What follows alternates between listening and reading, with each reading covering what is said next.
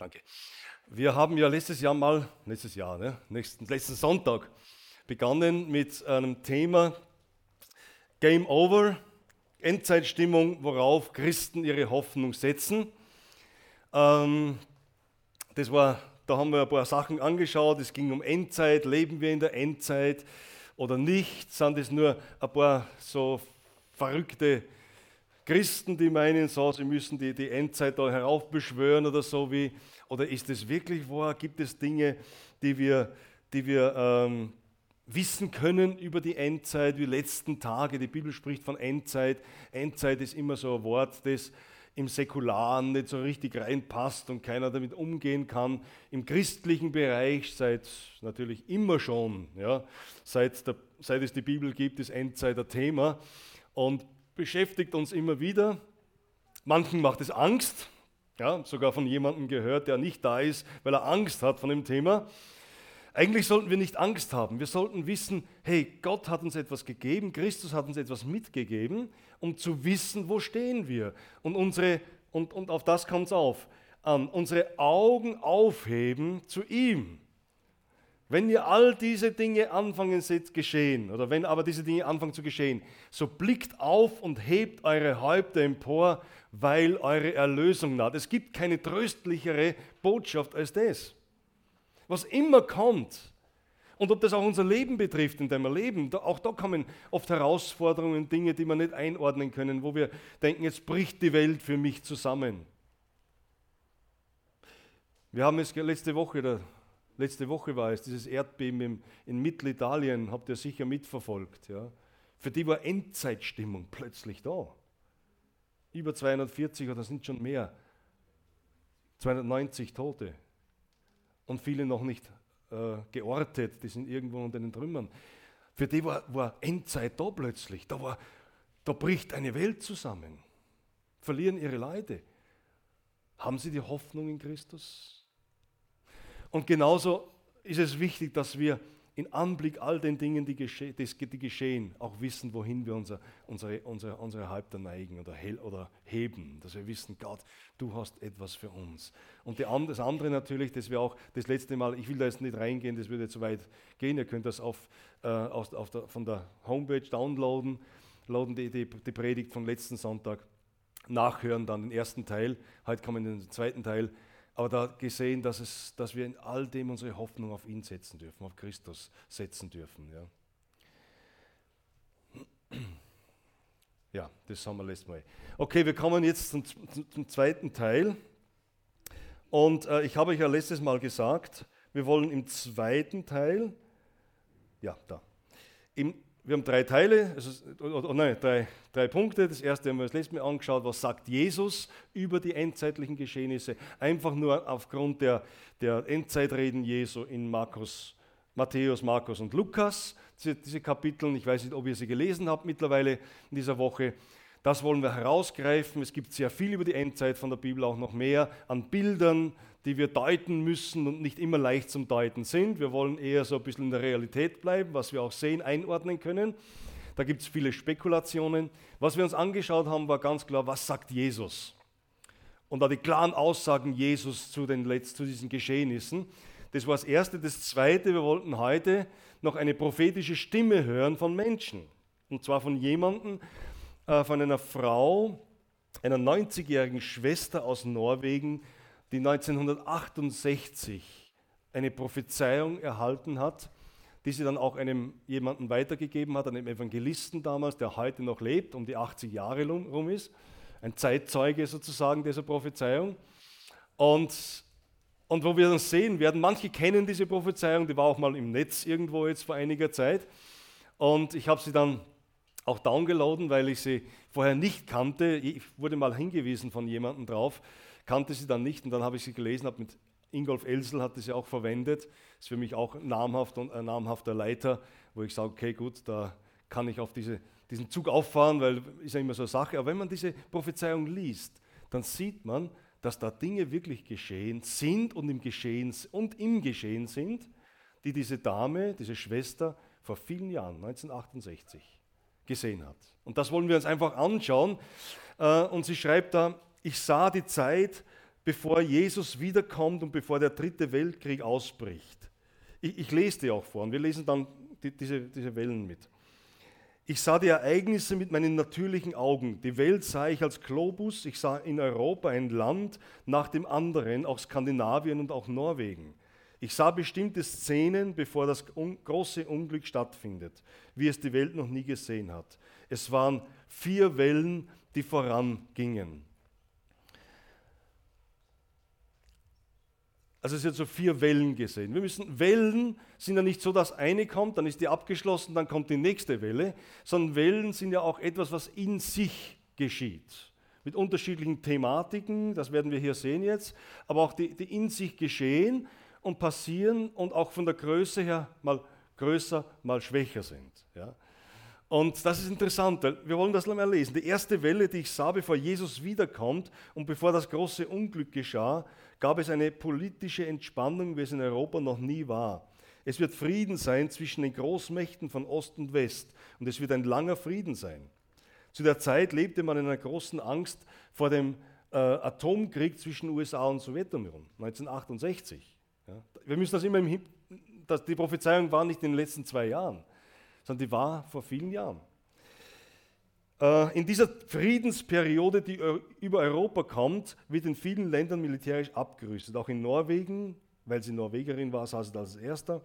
Und wir werden nicht vorbereitet sein, wenn ein dritter Krieg ausbricht. Dieser Krieg wird von einer unerwarteten Härte oder Seite ausbrechen, von einer unerwarteten Seite ausbrechen, mit der niemand gerechnet hat. Also stark, schon hier, ich möchte ja nicht zu sehr jetzt da äh, auslegen oder so, sondern das für sich selbst sprechen lassen. Aber wir sehen hier von diesem Frieden, von dem diese Prophezeiung spricht, der kam ja dann auch. Ne? Das große Abrüsten. Die Älteren wissen das, die Jüngeren vielleicht vom Hören sagen, von der Geschichte her schon. Aber das große Abrüsten und so, alle haben abgerüstet. Ob sie es dann wirklich gemacht haben, wissen wir ja nicht. Ja? Aber zumindest in den Medien wurde abgerüstet. Und, und es wurde gesagt, da, da wird abgerüstet und wir wollen Frieden. Und genau da spricht die Bibel auch einmal an im Thessalonicher Brief, Paulus schreibt es und alle werden sagen, Frieden, Frieden. Aber es ist kein Friede. Also ein unterschwelliger Friede quasi, der da ist, wo Menschen sich sicher fühlen und vermutlich haben sich viele sicher gefühlt. Die Wirtschaft hat geboomt in den 70er Jahren, ne, enorm bis heute, mit Einbrüchen jetzt.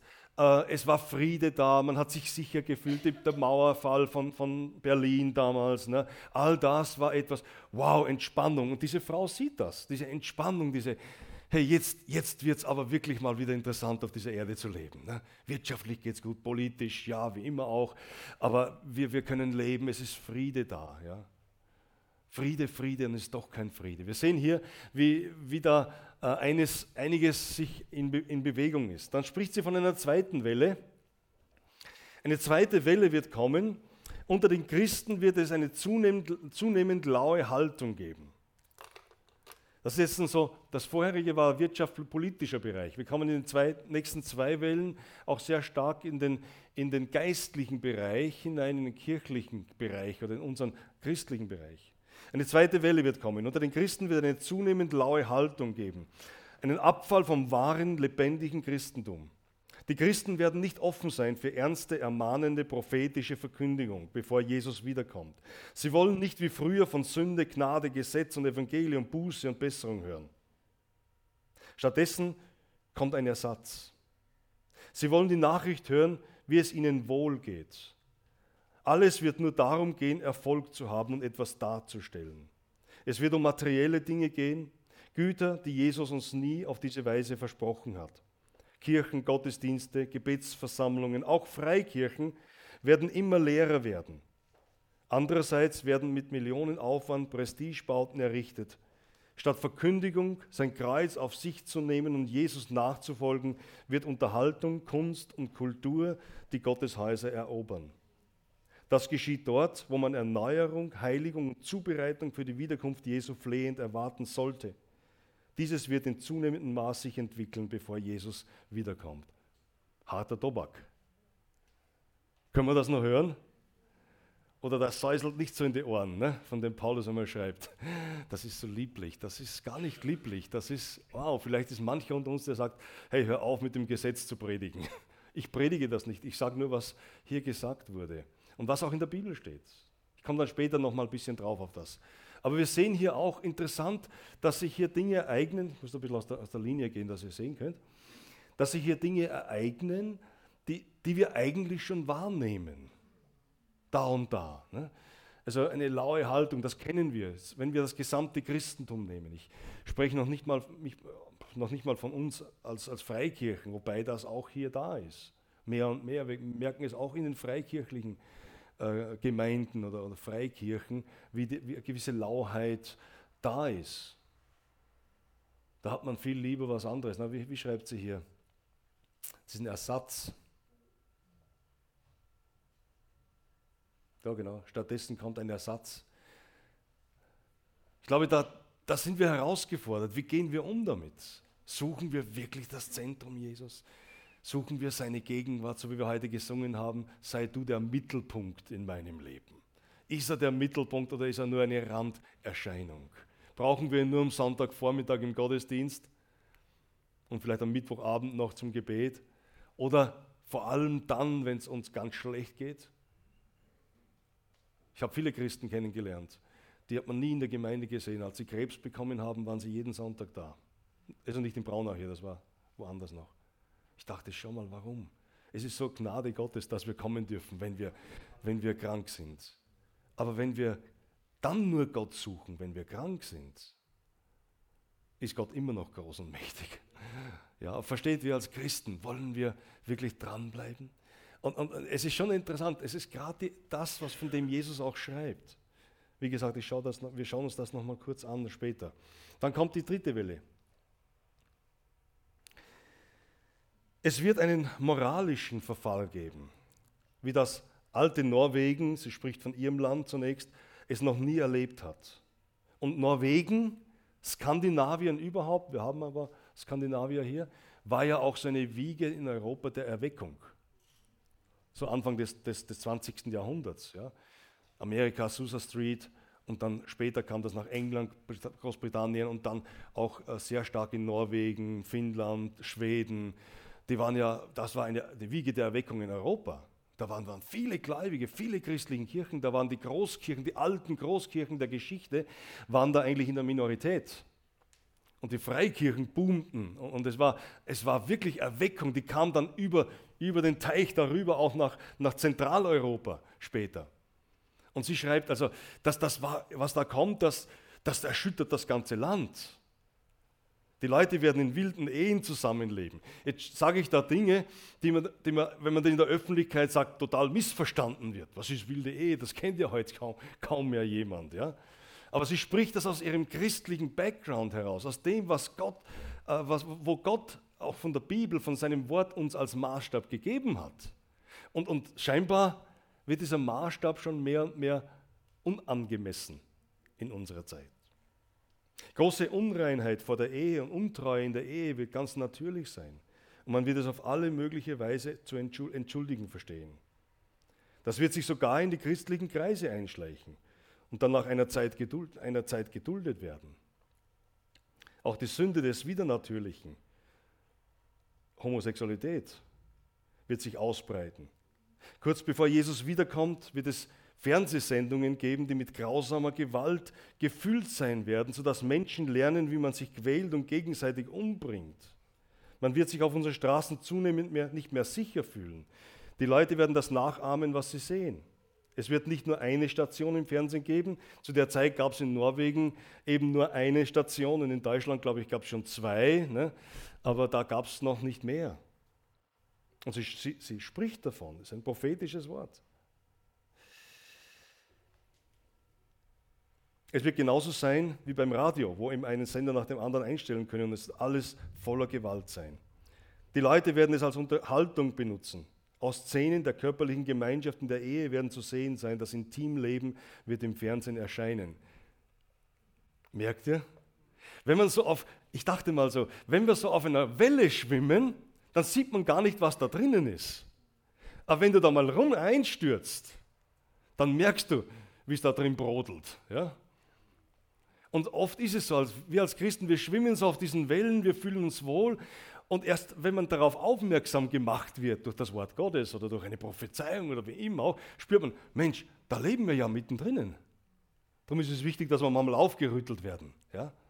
Es geht nicht um Angstmache, sondern zu erkennen, Leute, wo stehen wir? Und wenn wir das so lesen, wie diese Frau vor vielen Jahren jetzt, was sind das jetzt, 40, 50, 58, 48 Jahre, ja, knapp 50 Jahre, genau. Ja?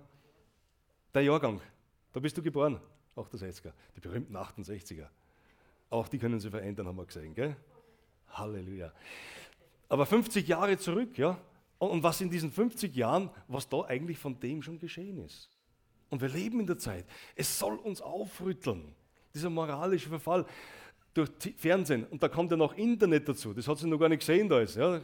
Internet, was ja noch mal viel breiter ist, was, was das eine, eine, eine, eine, ich sage mal, eine Verwüstung eigentlich anrichtet in unserer Zeit. Das wir wahrscheinlich jetzt noch nicht wirklich realisieren, aber die nachfolgenden Generationen dann wirklich spüren werden und, und, und, und vielleicht da der, der Zerfall oder Verfall einer Gesellschaft noch viel, viel ärger wird. War ja in Rom das Gleiche damals. Das Rom ist niedergegangen durch, durch die Moral, durch, äh, durch die schlechte Moral. Ja? Moral ähm, Rom war ja eine, eine Weltmacht, wie wir wissen. Hauptstadt Rom und dann von Rom aus die Römer, das war ja enorm, was die, was die geleistet haben, kann man in der Geschichte sehen. Aber der moralische Verfall brachte den ganzen Verfall des ganzen, eines ganzen Volkes mit sich einer ganzen Nation. Und, und, das, und wir sind wieder in so einer Welle drinnen jetzt. Ja, darum lasst uns wirklich Acht haben auf das, was Gottes Wort sagt. Prophetien, das ist jetzt nicht Wort Gottes, aber das ist etwas, was wir am Wort Gottes prüfen und sehen können, vom Wort Gottes her, dass sich die Dinge wirklich so ereignen. Und wir, wir, wir spüren das und sehen das. Ja. Möge Gott uns bewahren. Und eine vierte Welle, Menschen aus armen Ländern, und jetzt wird es interessant, 1968. Menschen aus armen Ländern werden zeitgleich nach Europa strömen. Es werden so viele sein, dass die Menschen negativ darüber denken und man wird sie hart behandeln. Sie werden so hart behandelt wie die Juden vor dem Zweiten Weltkrieg. Dann wird das Maß der Sünde erreicht sein. Dann kommt Jesus plötzlich wieder und der dritte Weltkrieg bricht, bricht aus. Es wird ein kurzer Krieg sein. Alles, was ich vorher als Krieg gesehen habe, ist ein reines Kinderspiel gegenüber dem, was dort kommen wird. Die Frau hat zwei Weltkriege miterlebt. Es endet mit Atombomben. Die Luft wird so verunreinigt sein, dass man nicht mehr atmen kann. Es wird über mehr Kontinente kommen. Amerika, Japan, Australien, eben die reichen Länder, siehe Europa. Das Wasser wird verdorben sein und sie werden den Acker nicht mehr bearbeiten können. Das Resultat wird sein, dass nur ein Rest der Menschen am Leben bleibt und ein Rest der Menschen wird versuchen, in die armen Länder zu flüchten. Aber die werden ebenso hart zu den Menschen sein, wie sie von ihnen in ihren Ländern vorher behandelt wurden. Ich bin froh, dass ich das nicht mehr erleben werde. Wenn aber die Zeit naht, musst du, und das ist dieser Evangelist, die Menschen mit dieser Prophezeiung warnen. Aber derjenige, der Jesus als Erlöser in sich trägt und dessen Sünde vergeben ist, der wird geborgen sein. Spürt ihr, das, das geht jetzt schon ganz, das andere, ja, okay, aber man merkt hier wirklich, da wird in eine Zeit hineingesprochen, in der wir uns eigentlich heute befinden. Wir können das ignorieren, wir können darüber hinweggehen und sagen, ach ja, hat es immer schon gegeben. Ich habe das letztes Mal erwähnt. Kriege hat es immer schon gegeben. Erdbeben hat es immer schon gegeben. Katastrophen waren doch immer schon da. Vor kurzem habe ich jetzt mit jemandem wieder geredet, von diesem Erdbeben da in, in Italien ja, das war ja immer schon, wird immer wieder kommen und so weiter. Aber dann spürt dieser Mensch, und das ist ein sehr ernstzunehmender Mensch, sagte, ja, aber eines ist uns schon noch, ist Japan, Amerika, die Voraussagen, die es da jetzt rein vom Wissenschaftlichen gibt, der Andreasgraben. Und man sagt, irgendwann mal bricht das zusammen. Ah, das macht dann doch Unruhe auch in den Menschen. Aber wir merken hier wirklich etwas, wo sich die Dinge zusammenspitzen. Ich möchte jetzt da nicht zu tief reingehen, äh, aber ihr könnt das ja merken und sehen, diese Wellen kommen, wie ich das letzte Mal sagte. Am Anfang sind sie wie die Wehen in der Bibel beschrieben werden. Zuerst kommen sie in größeren Abständen und kleineren Wehen, dann in, in kürzeren Abständen und größere Wehen und genauso wie das Wellen ist ein anderes Begriff dafür. Aber wird sich das auch ereignen? Kein Grund jedoch, und das betone ich bewusst auch wiederum, kein Grund, uns jetzt zu sorgen und Angst zu haben, sondern vielmehr ein Grund da zu sagen, Herr, dein Wort ist Wahrheit. Was du sagst, trifft ein. Wir vertrauen und glauben dir.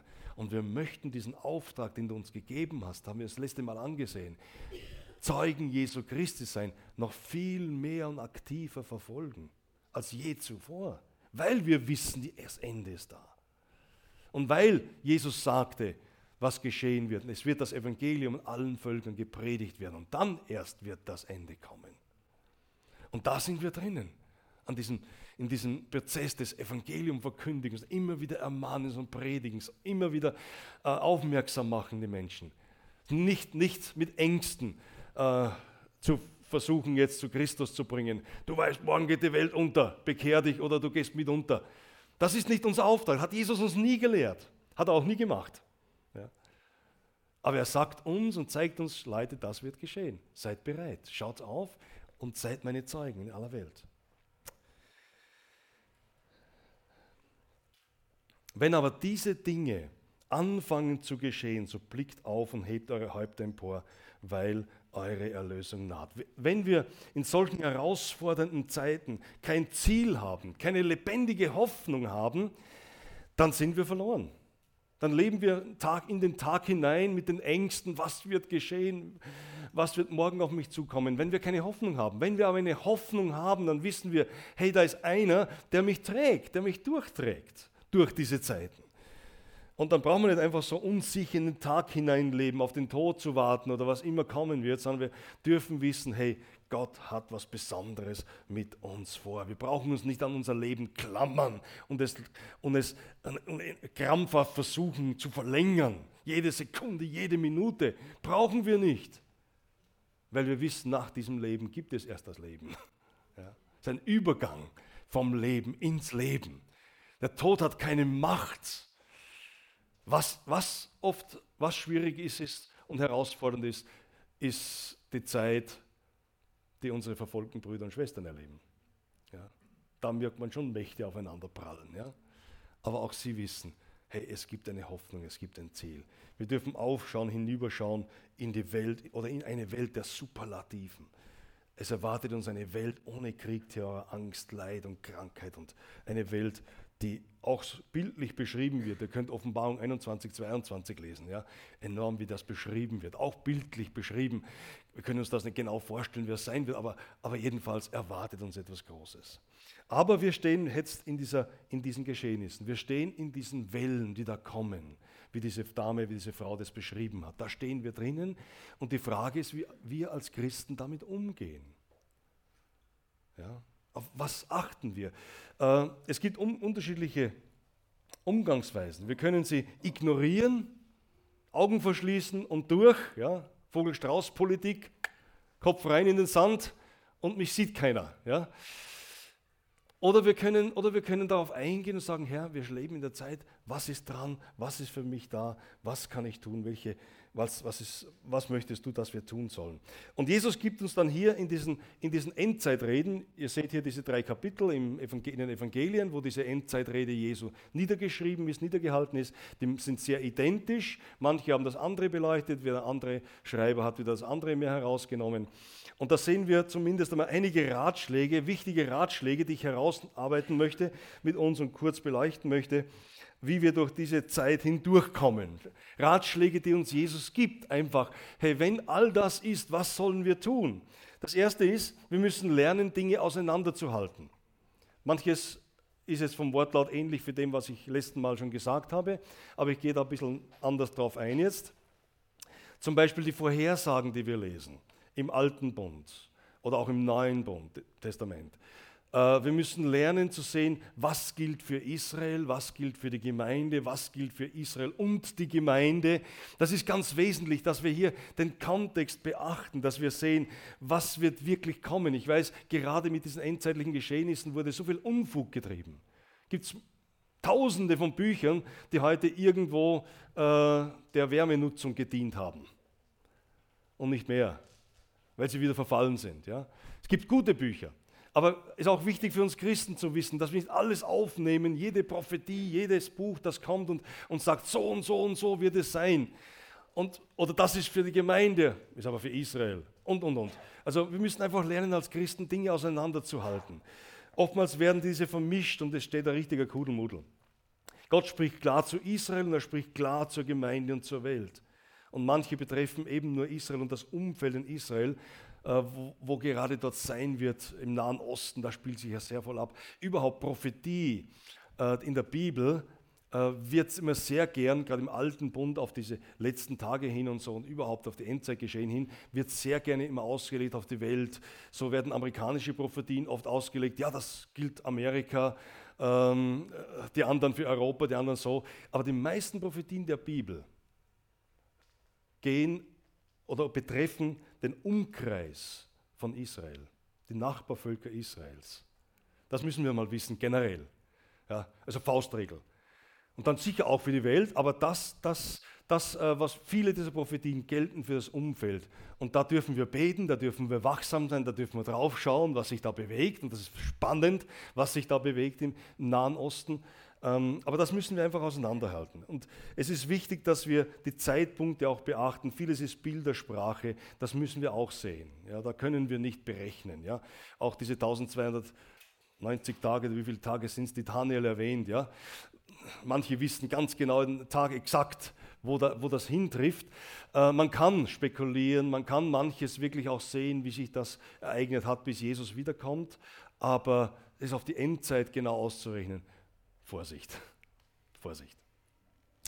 Aber wichtig ist eben, dass wir bereit sind, wenn Jesus kommt. Gerade die Prophetie in der Bibel ist eine wesentliche Sache, die Verständnis braucht und die Zusammenhänge beachtet werden müssen. Das Zweite ist, es ist unbedingt wichtig, dass wir uns nicht verunsichern lassen. Das sagt Jesus auch hier ganz deutlich.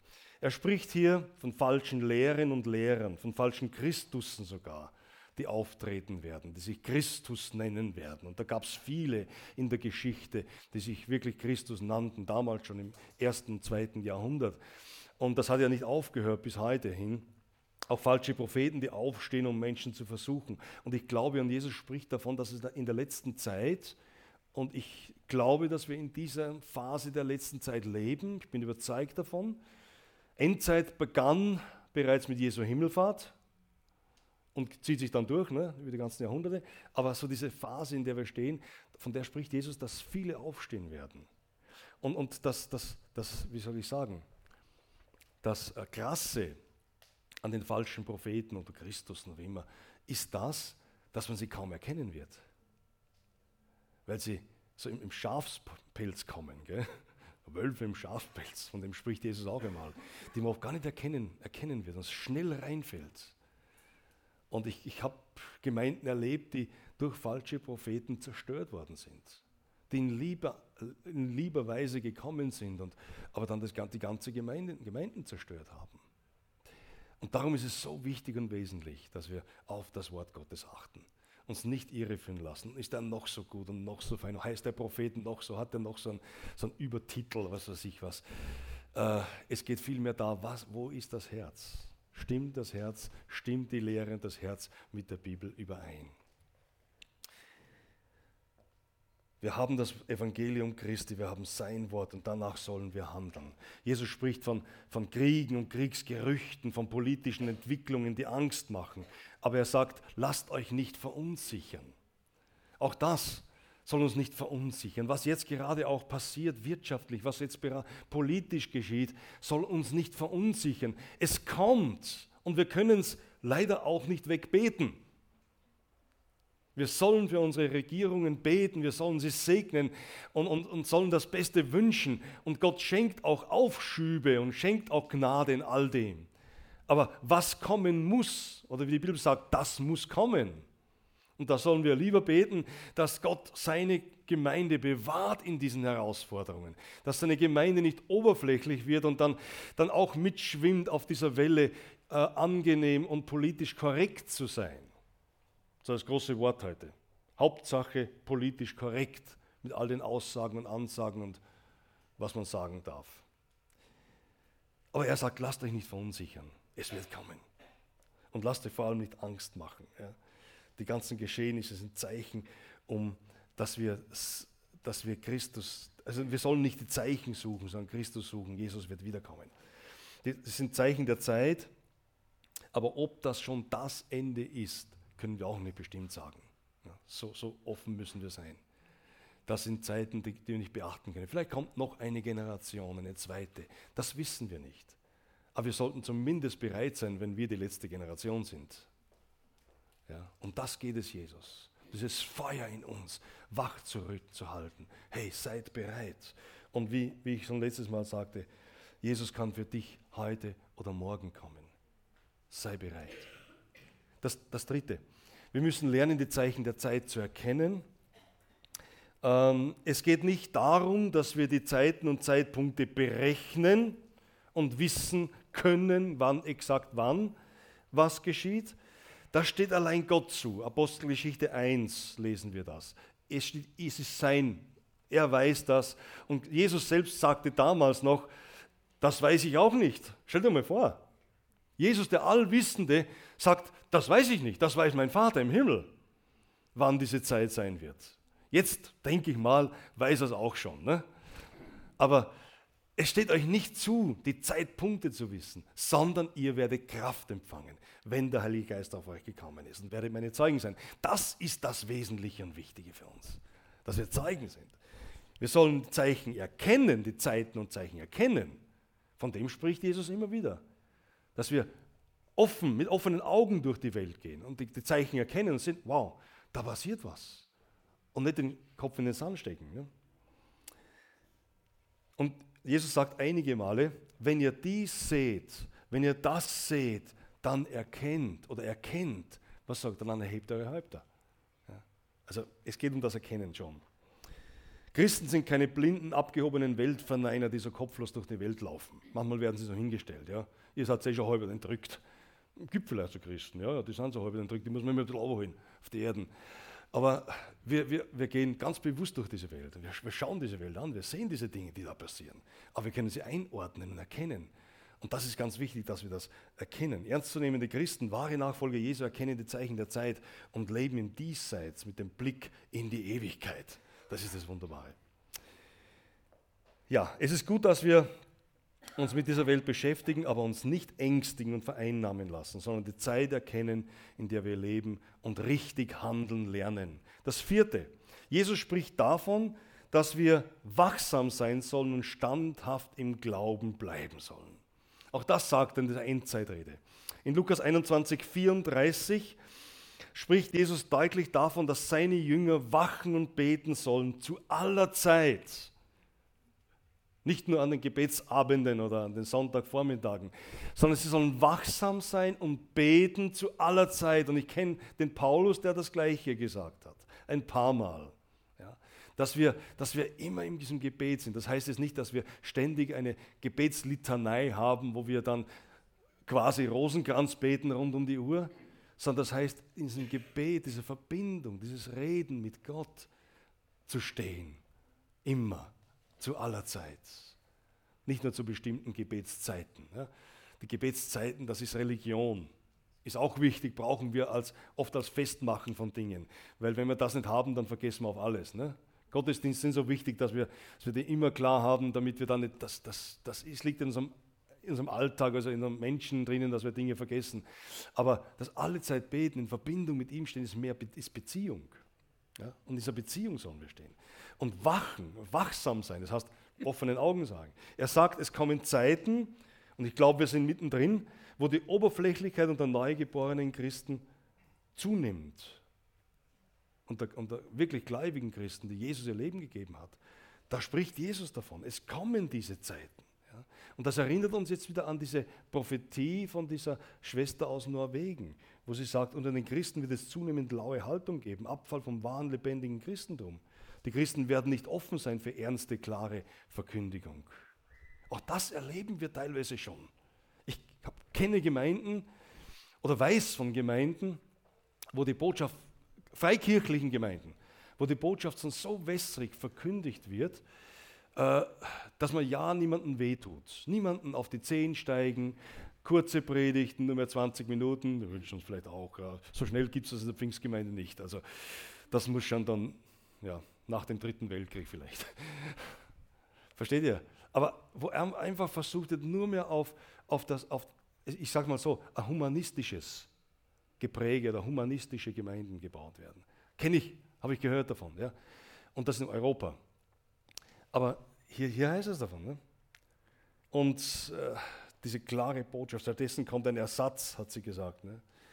Dass es nur voll wohl geht und alles gut ist und, und, äh, und so weiter. Unterhaltung, Kunst, Kultur in die Gottes, werden die Gottesdienstkreise erreich, äh, äh, erreichen oder, oder bevölkern. Wir sehen das. Schaut mir die, die großen Kirchen heute an. Ne? In den Freikirchen ist ja noch nicht so und hoffe ich nicht, wird es nicht werden. Aber Kunst, Kultur und, und all das ist viel wichtiger. Gerade in, auch in, in, der, in unserer Gesellschaft. Was wird da hineingebuttert an Geld für Kultur und Kunst?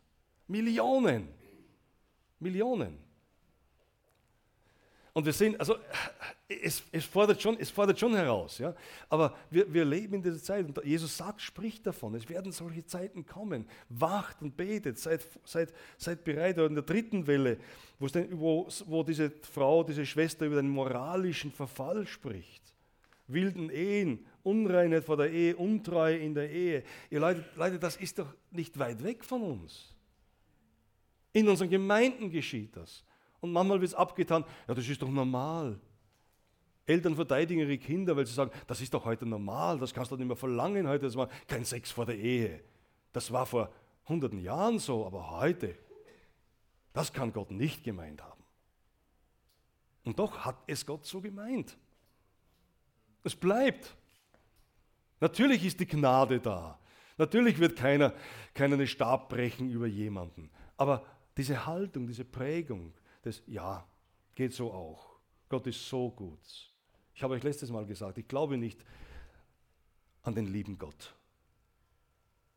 Gott ist Liebe, aber nicht der liebe Gott, der alles übersieht. Ja? Klare Botschaft. Aber da ist die Gnade und der Segen, wenn wir sein Wort einhalten, wenn wir nach seinem Wort leben, nach seinem Geist leben, da ist Leben. Leute, da ist Segen da. Das sage ich euch. Gut, man könnte viel sagen. Vielleicht denken manche jetzt, was soll diese gesetzliche Predigt? Das haben wir nicht nötig. Okay, ich gebe euch recht. Aber lasst mich mal Jesus zitieren. Was sagt Jesus hier? Lukas 21, 34. Hütet euch aber, dass eure Herzen etwa nicht beschwert werden durch Völlerei und Trunkensucht und Lebenssorgen und jener Tag plötzlich über euch hereinbricht. Wacht nun und betet zu aller Zeit, dass ihr imstande seid, diesem allen, was geschehen soll, zu entfliehen und vor dem Sohn des Menschen zu stehen. Jesus schreibt das. Von Völlerei, na Völlerei, hm, ist weit weg von uns. Gell? Trunkenheit ist auch weit weg. So viel trinkt man nicht, so viel essen wir nicht. Wir wollen alle abnehmen. Aber essen da wir auch gern. Aber wir wissen, was damit gemeint ist. Das ist Unbedachte. Einfach alles haben wollen und alles nichts auslassen ich muss diese Party genießen, ich muss das haben und das muss ich und, und das Neue und das jene. Koch, Kochen ist sowieso momentan ein großer In, in, in ganz Europa, glaube ich. Ich weiß nicht, wie viele Kochshows das gibt. Ja. Gehört, da gibt es eine ganze Menge von Kochshows. Der Mensch sucht immer irgendeinen Ersatz. Gell? Er sucht immer irgendwas. Ja. Und Jesus sagt, hey, lasst euch bitte von dem nicht übermannen. All das ist schön und Gott hat uns so eine schöne Schöpfung gegeben. Wir dürfen all dem genießen. Aber es kann auch umschlagen dazu, dass es uns zum Negativen wird. Das sagt Jesus. Ja? Also, ich will euch nicht Angst machen, aber wir sollen vielmehr unser als, als Christen auf unser Leben achten und bereit sein, wenn Jesus wiederkommt. Paulus schreibt ja auch dann einmal von den Ohren, äh, es werden äh, Tage kommen, wo eine ungesunde Lehre kommen wird, die sanft und lieblich in den Ohren kitzelt, aber weit von der Wahrheit entfernt ist. 2. Timotheus 4.1 steht das und so weiter. So, der mag mich auch nicht mehr. Daniel, hilfst du mir mal? Danke. Das fünfte, in den letzten Ta Zeit wird es wichtig sein, dass wir ein zeugnishaftes Leben führen. Wir haben schon gelesen, dass Evangelium aus allen Völkern zum Zeugnis verkündigt wird, bevor das Ende kommt. Matthäus 24, 14. Das ist ein ganz wichtiger Vers. Bevor, das, bevor der Tag kommt, wo Jesus wiederkommt, das Ende kommt, soll das Evangelium allen Völkern gepredigt werden. Wir haben einen Auftrag in dieser Welt, für alle Völker das Evangelium zu verkündigen. Und wir haben, wie ich letztes Mal schon sagte, die Chance heute in unserer Zeit, wo wir so viele Medienmöglichkeiten haben, dieses Evangelium wirklich allen Evangelium zu, das Evangelium zu bringen, alle Völker zu bringen. Das heißt, wir haben die Möglichkeit. In wenigen Jahren kann, können alle Völker erreicht sein mit dem Evangelium. Ja, das, das kann geschehen. Aber es ist auch unsere Aufgabe und wir sollen dieser Aufgabe treu bleiben, in unserem Umfeld beginnend.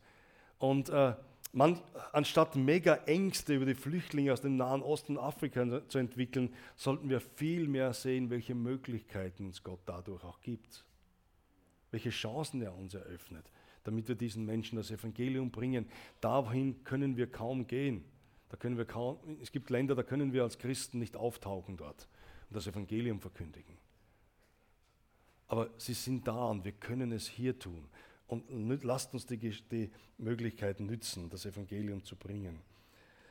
Und ich habe diesen Vers schon zitiert, Apostelgeschichte 1, 7, 8. Nicht die Zeiten und Zeitpunkte sind wichtig, aber die Kraft, die wir empfangen, der Heilige Geist auf uns kommt. Nämlich seine Zeugen zu sein bis ans Ende der Erde. Wir können uns als Christen darin verlieren, über diese Zeiten, in denen wir leben, zu diskutieren, Abhandlungen zu schreiben, es noch besser wissen zu wollen als all die anderen und dabei das Wesentliche übersehen, nämlich einfach als Zeugen Jesu Christi in dieser Welt zu leben. Das, das ist. Da müssen wir nicht groß Prediger, Pastor oder, oder, oder, was, oder Apostel sein, sondern das gilt für alle Christen, Zeugen Jesu Christi das Evangelium weitertragen, unser Zeugnis weiterzugeben. Und auch wenn es durch Schwierigkeiten und Bedrängnisse geht, sagt auch Jesus. auch wenn es schwierig wird. Es wird nicht immer ein High Life werden, aber es wird immer sein, dass Jesus mit uns ist, dass er bei uns ist. Und, er spricht sogar da in, in, der, in Lukas 21 spricht er sogar davon, dass, dass wenn wir auch vor Gerichte gebracht werden, ja, vor Richter, die uns richten wollen oder äh, vor, vor, vor Leute, die uns, die uns denunzieren wollen, dann sagt er, habt keine Angst. Denn zu dem Zeitpunkt wird Jesus euch genau, der Heilige Geist euch genau das sagen, was ihr sagen sollt. Er wird mit euch sein, diese Kraft Gottes in uns. Er wird uns sagen, er wird uns zeigen, leiten und führen und, und zeigen, was wir sagen sollen. Und dann heißt es sogar, denn ich werde euch Mund und Weisheit geben, der alle eure Widersacher nicht werden widerstehen oder widersprechen können. Stellt euch vor, egal wie viel Bildung wir haben, Jesus sagt, dass auf das kommt sie nicht an. Ja? Sondern er wird euch vor den Widersachern, wird er uns, jeden Einzelnen, genau das geben zu sagen und die werden dastehen, da können wir nichts mehr machen. Okay, und dann Sechstens, schau mal. Ah, ja. Sind gleich am Schluss. Wir sollen jederzeit bereit sein auf das Kommen Jesu. Ja, ähm, das ist auch wesentlich. Jesus sagt, wacht also, denn ihr wisst nicht, an welchem Tag euer Herr kommt. Es kann plötzlich geschehen, das kann wie ein Blitz aufleuchtet, kann Jesus für uns wiederkommen. Und dann, dann haben wir keine Chancen, Entschuldigung oder irgendwas noch zu sagen, hey, warte mal einen Augenblick, ich habe da noch was zum Erledigen. Wird dann nicht mehr gehen. Dazu haben wir jetzt Zeit. Vergebung, Versöhnung, all das, auch in unseren Familien, dafür ist jetzt Zeit, ihr Lieben. Später nicht mehr. Und wer möchte unversöhnt ins Reich Gottes hineingehen, in die Ewigkeit rübergehen? Wollen wir nicht. Alles, was an uns liegt, dass wir im Frieden mit Menschen leben, dass wir in Versöhnung leben, sollen wir tun, mit Gottes Hilfe. Und ähm, darum, weil Jesus bald wiederkommt. Das heißt einmal in Matthäus 24, er wird kommen wie ein Dieb in der Nacht. Gerade wenn man nicht rechnet damit. Ja. Wie ein Dieb, der kommt auch nicht angemeldet und sagt, hey du, morgen Abend schaue ich mal vorbei. Sondern der kommt unangemeldet. Plötzlich ist er da. Überraschend. Für viele kommt Jesus durch einen plötzlichen Heimgang, unerwartet. Und hier ist die Frage, bin ich bereit, Jesus zu begegnen? Darum sollen wir wachsam sein. Im 25. Kapitel, darauf gehe ich jetzt nicht ein, das gebe ich einfach mit, um vielleicht auch nochmal durchzulesen. Das 25. Kapitel, da gibt uns Jesus drei Beispiele, ganz wesentliche Beispiele für die, für die, für die Endzeit. Das erste Gleichnis der ja, Jungfrauen, das waren Brautbegleiterinnen. die, äh, die da waren, um die Braut zu begleiten. Fünf hatten genügend Öl, fünf hatten zu wenig Öl. Wir wissen, ihr kennt die Geschichte ja zum Großteil. Lest sie nochmal durch. Ganz, ganz, ganz eine großartige Geschichte, auf was zeigt, hey, wie, wie stehe ich da vor Gott, was, was muss ich haben. Ähm, das zweite ist das Gleichnis mit den Talenten. Das waren Geldmittel damals. Ein Geschäftsmann vertraute seinen Mitarbeitern eine unterschiedliche Menge Geld an, die, da, die sie bearbeiten sollen, vermehren sollten. Ähm, der eine hat es verdoppelt, der andere hat es verdoppelt und der, der letzte hat gesagt, na was soll ich mit den Gaben machen? Ist ja doch weniger, ich habe nicht so viele Gaben wie die anderen und grab's mal irgendwo ein. Und wenn mein Meister kommt, grabe ich es aus und gebe es ihm dann so wieder. Und drittens das Endgericht. Auch das steht in Kapitel 25 des Matthäusevangeliums. Auch mal interessant zu lesen, wo das Endgericht sein wird, wo Jesus kommen wird und dann über alle Welt Gericht halten wird. Er ist auch Richter, nicht nur Erlöser. Gell? Und Gericht halten wird über alle Menschen und, und da werden alle dann vor ihm stehen. Also das, das, das muss man sich mal bildlich vorstellen. All die Millionen Menschen, die Milliarden Menschen, wie das geht, fragt mich nicht. Aber es wird gehen. Da wird Christus dann das Endgericht halten, wo aber dann die Seinen schon herausgenommen sind. Die neugeborenen Christen, die mit ihm, die Braut Christi sozusagen, ja, da sind wir dann nicht mehr dabei. Aber all diejenigen werden vor, vor dem Gericht stehen. Und dann wird er dieses Beispiel dort mit den Brüdern und Schwestern nehmen. Er wird dann Brüder und Schwestern haben, die äh, gelebt haben und dann sagt er, hey, was habt ihr ihnen getan? All das, was ihr ihnen getan habt, habt ihr mir getan. Also der, gerade auch ist interessant, im Endzeitgeschehen geht es auch darum, um, die, um das Miteinander. Die Gemeinde spielt einen großen, einen großen äh, Stellenwert hier. Nochmal, ich fasse das so zusammen, diese drei Punkte jetzt da, äh, von diesen drei Gleichnissen. Ne? Bereit zu sein, wenn Jesus wiederkommt, meint zumindest ja, ein Leben im Geist, im Wort und im Gebet zu führen zeigt uns das erste Gleichnis, dass wir da wirklich Geist, das ist das Öl der, der, der Jungfrauen, das ist ein Bild auf den Heiligen Geist, ein Leben im Geist zu führen, im Wort, weil Wort und Geist gehört zusammen, man kann das nicht trennen vom Wort, ja, es gehört zusammen. Es bedeutet, die Gaben, die Gott dir gegeben hat, einzusetzen im Reich Gottes und sie zu vermehren, nicht nur für dich einzusetzen, sondern einzusetzen und sie vermehren, zu vermehren. Stellt euch mal vor, was das bedeutet ja, ich könnte es da schon allein drüber reden länger, aber lassen wir das mal. Äh, dann drittens, das Leben für andere Menschen, insbesondere Brüder und Schwestern, einzusetzen. das ist dieses dritte Gleichnis oder Beispiel oder, Vorausschau, die Jesus uns gibt im 25. Kapitel. Äh, Gemeinde hat einen hohen Stellenwert. Wie gehe ich mit meinen Brüdern und Schwestern um? Wie diene ich ihnen? Die Endzeitrede Jesu ist keine Angstmache, sondern vielmehr eine, ich sage mal, eine Standortbestimmung. Schau, da stehen wir. So es aus. Gott lässt uns da so einen Blick hineintun in, in unsere Zeit, hineinblicken, bevor er wiederkommt und ermutigt uns, dass wir uns nicht ängstigen sollen, sondern auf ihn schauen und von ihm befähigt werden, jegliche Herausforderung zu bestehen und diese Ewigkeit vor Augen zu, halten, zu haben. Das will er. Und ich schließe ab mit diesem Vers, den ich eingangs erwähnt habe. Wenn aber diese Dinge anfangen zu geschehen, so blickt auf und hebt eure Häupter empor, weil eure Erlösung naht. Wow, gibt es nicht was Größeres als das? Welch eine Verheißung, welch eine Hoffnung steht dahinter. Wohin wir sehen, wir wissen, wohin wir sehen können. Wir haben ein Ziel, auf das wir zugehen.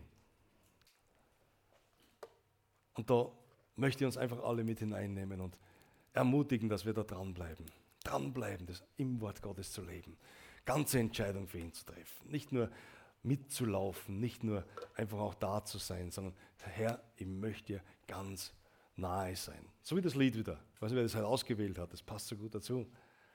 Ich möchte dir nahe sein. Jesus sei du der Mittelpunkt. Und wenn Jesus der Mittelpunkt ist, dann werden wir mit ihm einmal mitgehen, wenn er kommt. Und darauf freue ich mich.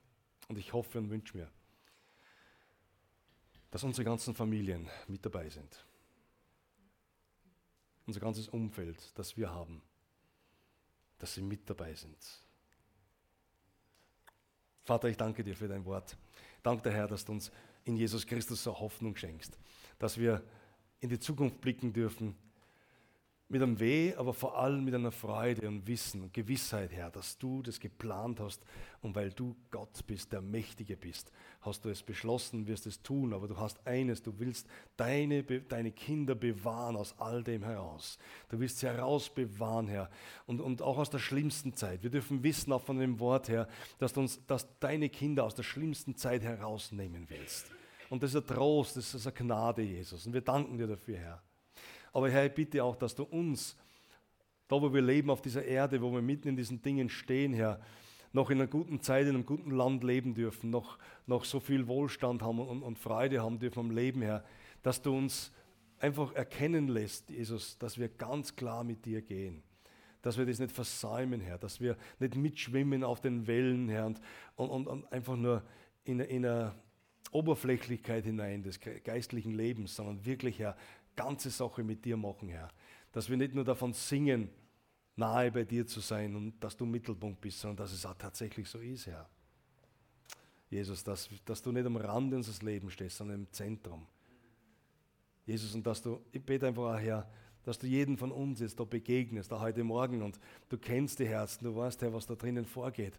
Bete einfach, dass da, wo keine Entscheidung noch nicht da ist, dass eine klare Entscheidung für dich auch getroffen wird und eine Nachfolge beginnt, Herr. Entscheidung für dich, Taufe, neuen Weg mit dir gehen. Jesus, wir beten dafür, Herr. Und bete einfach, dass du selbst in die Herzen hineinredest, Jesus. Denn das ist dann was, was du machst, Herr. Und darum bete ich, Herr. Heiliger Geist, komm jetzt auf uns alle und bewege unsere Herzen. Ich danke dir dafür, dass dein Wort die Wahrheit ist, Herr, und dass du der größte Trost in unserem Leben sein willst. Halleluja.